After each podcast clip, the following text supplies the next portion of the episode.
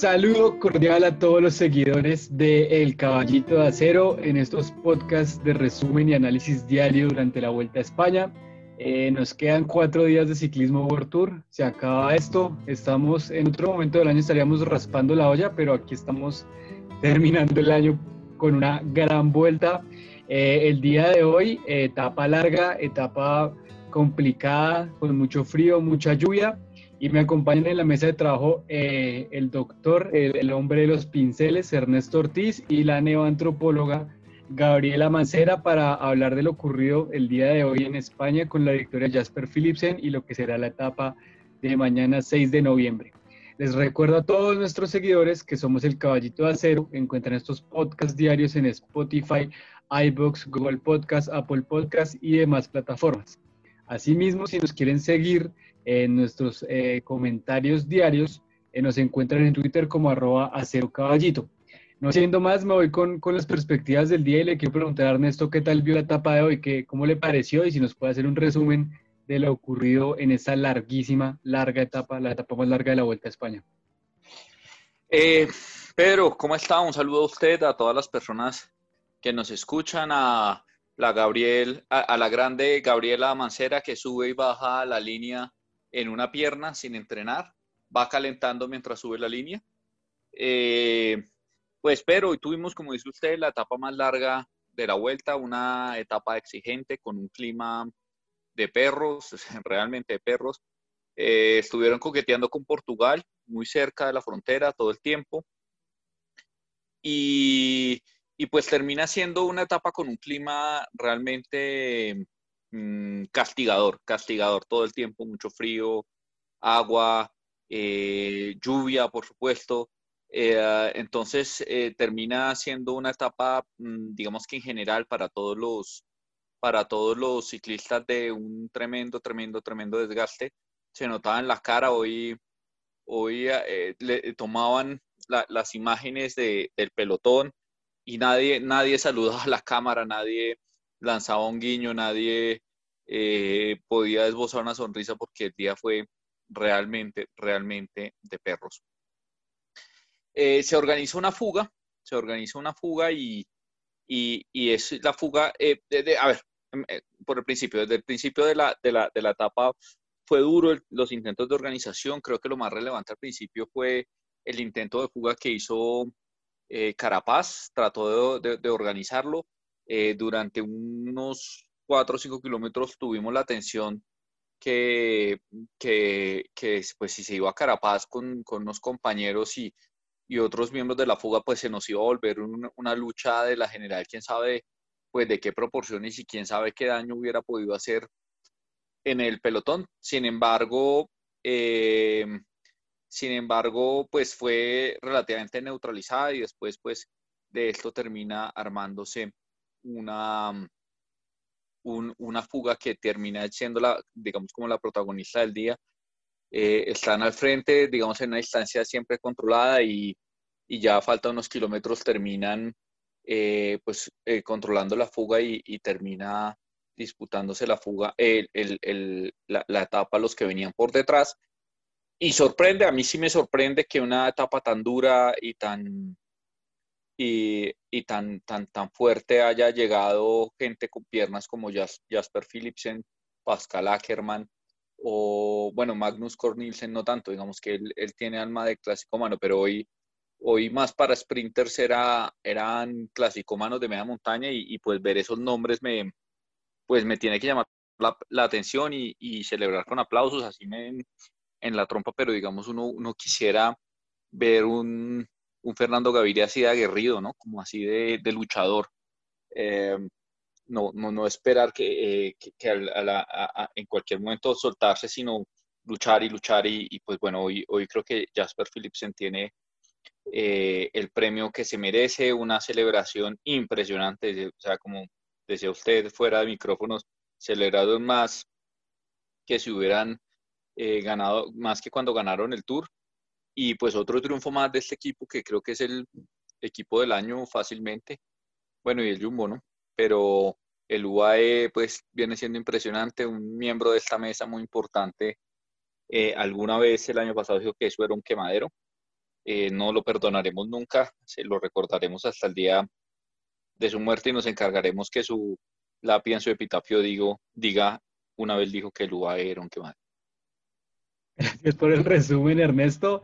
Eh, un saludo a Camilo Telles, que en efecto eh, dijo que el UAE era un quemadero y el día de hoy le vuelven a cerrar la boca con esa emocionante victoria de Jasper Philipsen. Eh, hago el cambio a, Gabriela Mancera para preguntarle específicamente por, por el sprint, un sprint reducido y bastante interesante. ¿Cómo lo vio eh, y qué, qué, tal le pareció esa victoria que me parece a mí arrollante de, de Jasper Philipsen? Le sacó bastante ventaja a Ackerman, ¿no? Sí, Pedro, pues eh, también les preguntaba a ustedes fuera del micrófono al fin qué había pasado, porque no era muy claro también pues no fue un sprint tan limpio porque al final se vio que había habido como un codazo entre Ackerman y Philipsen, pero pues eh, después la organización dijo que había sido culpa de Ackerman, que había tratado de sacarle pues de la línea a Philipsen, y pues por eso Philipsen al final sí es el ganador. Y, y, no, pues yo lo vi también, yo creo que ya llegaron con las últimas, ¿no? Lo que decía Ernesto, no, no se esperaba también que los pues que los sprinters sí, digamos, aunque Philipsen, Ackerman son como más sprinters de clasicómanos, ¿no? Como con alma de clasicómanos, no son tan sprinters, digamos, un BN o algo así, pues no se esperaba que llegara, pero, pero pues sí, lograron llegar, un sprint pues bastante reducido, solo tres corredores llegaron ahí al sprint final, y Philipsen gana con bastante solidez, yo creo que, eh, digamos, cuando se dio la celebración también ya los de los de UAE le decían como que te dijimos, te dijimos, o sea, como que yo creo que ellos sabían que esta podía ser la etapa de Philipsen, pues como con esa pequeña subida que tenía al final ahí, y, pues lo aprovecharon muy bien, ¿no? Entonces, yo creo que UAE además hizo un buen trabajo durante toda la carrera, casi toda la carrera estuvieron ahí liderando, estuvieron al comienzo y todo, entonces yo creo que UAE desde el comienzo sabía eh, pues que iban por la etapa y sabían que con Philipsen tenían ahí como la opción de ganar esta etapa, entonces yo creo que lo hicieron muy bien. No fue un sprint tan limpio, pero pues bueno, al final el, el ganador sí era el ganador correcto, digámoslo así. O sea, no, no fue culpa de Phillips en lo que pasó con, con Ackerman, fue más culpa de Ackerman. Entonces no sé qué vaya a pasar con Ackerman si lo descalifiquen o qué, pero pues como para Philipsen y para Luis sí fue una victoria muy linda y pues se notaba que están muy felices. Además, Philipsen es pues un corredor muy joven, entonces también yo creo que es una gran victoria para él. Gracias, Gabriela. Hoy en los datos que solo le importan a Pedro, eh, Jasper Philipsen es el corredor belga más joven en ganar en 37 años en la vuelta a España. En efecto, creo que Joxian Fernández Machín celebró más esta victoria que, que, el Tour de Francia de Pogachar. Nunca había visto a alguien tan emocionado. Les faltó, yo creo que tenían el carro bomberos detrás, voladores, eh, guaro, todo lo respectivo para la, la celebración dejando de lado un poco, un eh, lo que fue la disputa de la etapa, el sprint específicamente, les, les voy a contar a todos nuestros oyentes que la clasificación general eh, sigue igual. Eh, Primos Roglic sigue siendo el líder eh, por 39 segundos sobre Richard Carapaz, 47 sobre Hugh Carty y 1.42 sobre Dan Martin. La camiseta de los puntos se mantiene en manos de Primos Roglic con 178 puntos. La montaña del día de hoy queda casi, casi definida. Yo creo que hay posibilidades matemáticas de que Tim Bellens le pelee a Guillaume Martin, pero, pero son difíciles en realidad. Entonces yo creo que virtualmente Guillaume Martin es campeón de la montaña en la Vuelta a España. El mejor joven sigue siendo Enric Mas y el Movistar eh, le sigue llevando 8 minutos de diferencia al Jumbo Visma como mejor equipo clasificado. Yo creo que eh, los dos días que se vienen de ciclismo de montaña estarán pensados para, para básicamente eh, pelear la general.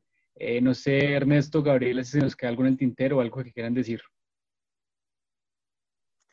No, Pedro, que, que creo que una etapa tan exigente como la de hoy, puede que la guerra entre los, entre los de la general no se vio, pero creo que sí va a ser determinante la cantidad, quién, quién sufrió hoy más y quién mañana tiene piernas para mover la bicicleta y pues en los próximos días. Me parece que termina siendo una de esas etapas realmente determinantes para los que nos gusta el ciclismo, digamos, de vieja guardia, no por la lucha de hoy, sino por lo que significan las piernas y, y porque las explosiones que veamos los próximos días van a ser por, eh, pues, eh, en buena medida por hoy. Es verdad, Ernesto, yo creo que en parte... Ah, no, Gabriela, tranquila. No, no, no. Bueno, no sé si ahorita vamos a hablar del recorrido de mañana, pero con lo que dice Ernesto, pues sí, entonces también es quien tenga piernas para mañana, porque mañana la etapa tiene un puerto de primera, ¿no? Entonces ya con el desgaste de hoy de tantos kilómetros, con esa lluvia tan fuerte que, que hizo, sí, la etapa de mañana va a ser más bien el que resista y logre pasar esos puertos que tiene. En efecto, Gabriela, yo creo que el día de hoy eh, el final se prestaba mucho para Primos Roglic, por ejemplo, por, porque picaba duro hacia arriba, pero también creo que la neutralización a tres kilómetros porque había una mancha de aceite y se, se tuvo que cerrar la vía, hacerla más estrecha, eh, y en últimas el frío y el desgaste eh, generó como una suerte de tregua entre los hombres de la general para no picarse esos segundos de, de la llegada. en últimas entraron todos a tres kilómetros, pues ellas sabían que no había más tiempo que picar y y saben que se vienen dos días eh, muy duros en la Vuelta Ciclista a España. Eh, y no siendo más, creo que vamos con la previa de mañana. Gabriela, ¿tiene por ahí el perfil que nos, nos lo comente? Sí, Pedro, la, la, etapa de mañana es de 162 kilómetros, sale de Salamanca y llega a Ciudad, de Ciudad Rodrigo, perdón. Eh, es de media montaña, aunque tiene pues un puerto de primera, como le dije, y bueno, también tiene un puerto de segunda, y al final termina como en un pequeño sprint, o sea, suben primero este puerto de segunda, luego suben el puerto de primera, luego tienen ahí un sprint intermedio, luego bajan y termina como en un plan. Entonces, pues no sé, yo creo que es más para los favoritos porque pues los sprinters natos no van a llegar pues con ellos después de pasar este puerto de primera, así la etapa termine como en un plan. Entonces, o puede ser para la fuga o para los favoritos, pues porque igual el puerto de primera no está tan cerca a la meta, pero pues igual define cosas, ¿no? Entonces yo creo que mañana es la oportunidad de, pues, de Carapaz de sacarle segundos a Roglic o el Roglic ya eh, finalmente sentenciar la general y quedarse con el premio, pues con la camiseta roja. Ernesto, sus perspectivas para mañana. Eh, pues Pedro, yo, yo creo que... No, no, mejor aún, Ernesto, perdón, lo interrumpo. Primero que todo, ¿qué sabemos de Salamanca? ¿De Salamanca? Sí de Salamanca. Salamanca es una, una ciudad universitaria. Eh, la, la, primera universidad hispanoparlante y muy famosa en España, digamos como la universidad con más tradición en España, porque lo que aunque un poco crueles, ¿no? ¿no? Eh, decía, eh, tenían una frase famosa que era lo que Natura no da, Salamanca no lo presta, ¿no? O sea, si eres bruto, pues así estudies, la cosa no, no va a mejorar.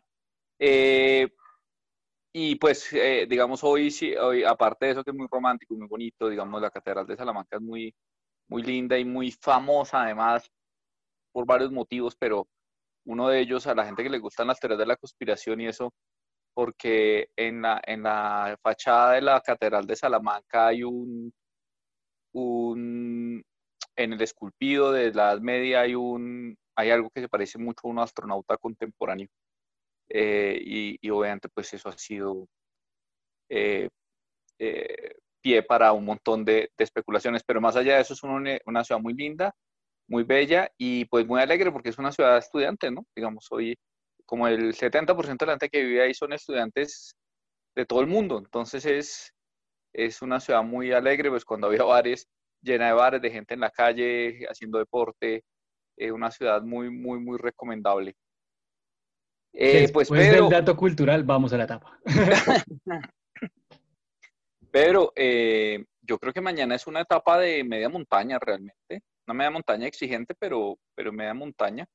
Y me parece que es de las características de Roglic, y pero también de Carapaz. O sea, Carapaz es un hombre, sí, de alta montaña, pero Carapaz en la media montaña se defiende bien y, es un hombre rápido en el plan, como vimos en la crono, y es un hombre, digamos, que tiene ese picante que necesita la media montaña. Yo creo que, que, se defiende bien. Yo creo que mañana hay una, una lucha interesante y eh, creo que mañana, eh, si la escapada no es una escapada de hombres de calidad, de, de, una, una, una, escapada de, de, hombres fuertes realmente, yo no creo que vaya a haber exactamente eh, fugas consentidas porque, porque me imagino que por el talante de Carapaz, que es un hombre que intenta ir a la ofensiva, pues mañana no creo que trate, pues, pues no, no, no creo que esté pensando en mañana matar a Roglic, pues sí, meterle cinco minutos, pero seguramente sí algunos segundos y para eso necesita poner la carrera dura. Entonces no, no creo que vaya a llegar una escapada, yo, yo creo que eso está entre los hombres de la general eh, y me la jugaría por Dan Martín. Gracias Ernesto, yo estoy de acuerdo con usted, creo que por el recorrido, eh, esta Vuelta a España ha demostrado que los finales en alto terminan siendo en trencito y no, no hacen muchas diferencias.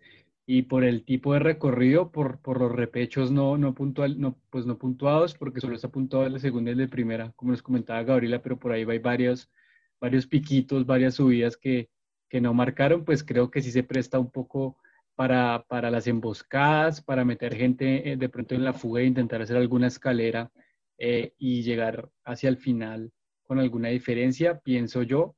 Eh, creo también que va a ser una, una de, las dos etapas que quedan, digamos, de, lucha, como la de mañana y el sábado en la cobatilla, pues van a ser pelea para los hombres de la general.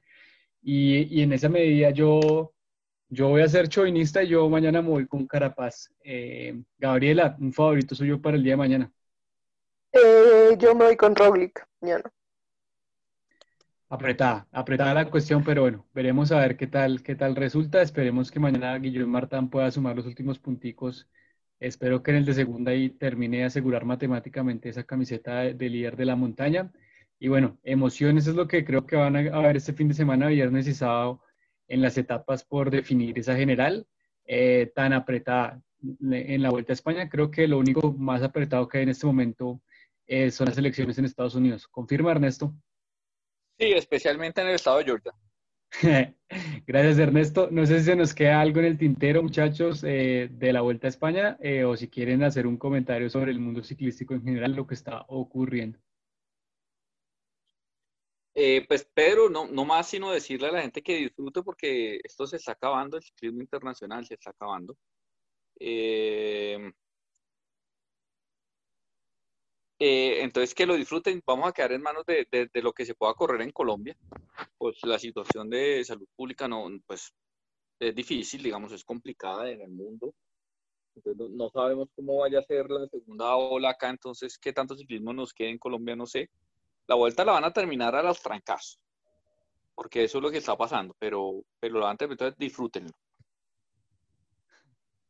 Sí, Pedro, yo, yo, yo creo que lo que dice Ernesto, que estén pendientes de pronto.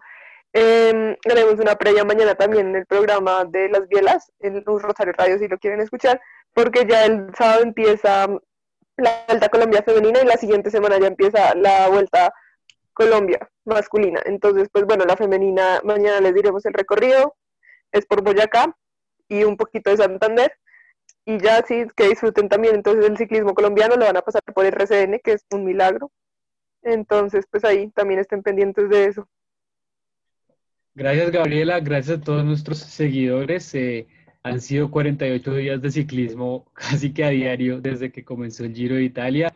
Estamos llegando al final de esas etapas. vemos, vemos las piernas cansadas, se siente, se siente el golpe del clima. Yo no veía un pelotón tan golpeado por el clima en Caballito de Acero desde nuestra visita al páramo de Chingaza, pero lo vamos a lograr y lo vamos a lograr por ustedes los que se conectan a diario con nosotros en el podcast de Caballito de Acero y en nuestra cuenta en Twitter. Eh, muchas gracias Ernesto, a Gabriela por acompañarme en este, en este resumen y análisis del día de hoy. Nos escuchamos mañana 6 de noviembre después de la etapa eh, y nos escuchamos eh, específicamente en las Bielas UR por Rosario Radio que va en vivo a las 2 de la tarde. Dejaremos el enlace en Twitter para que estén pendientes. Un saludo a todos nuestros oyentes. Muchas gracias. Chao, chao.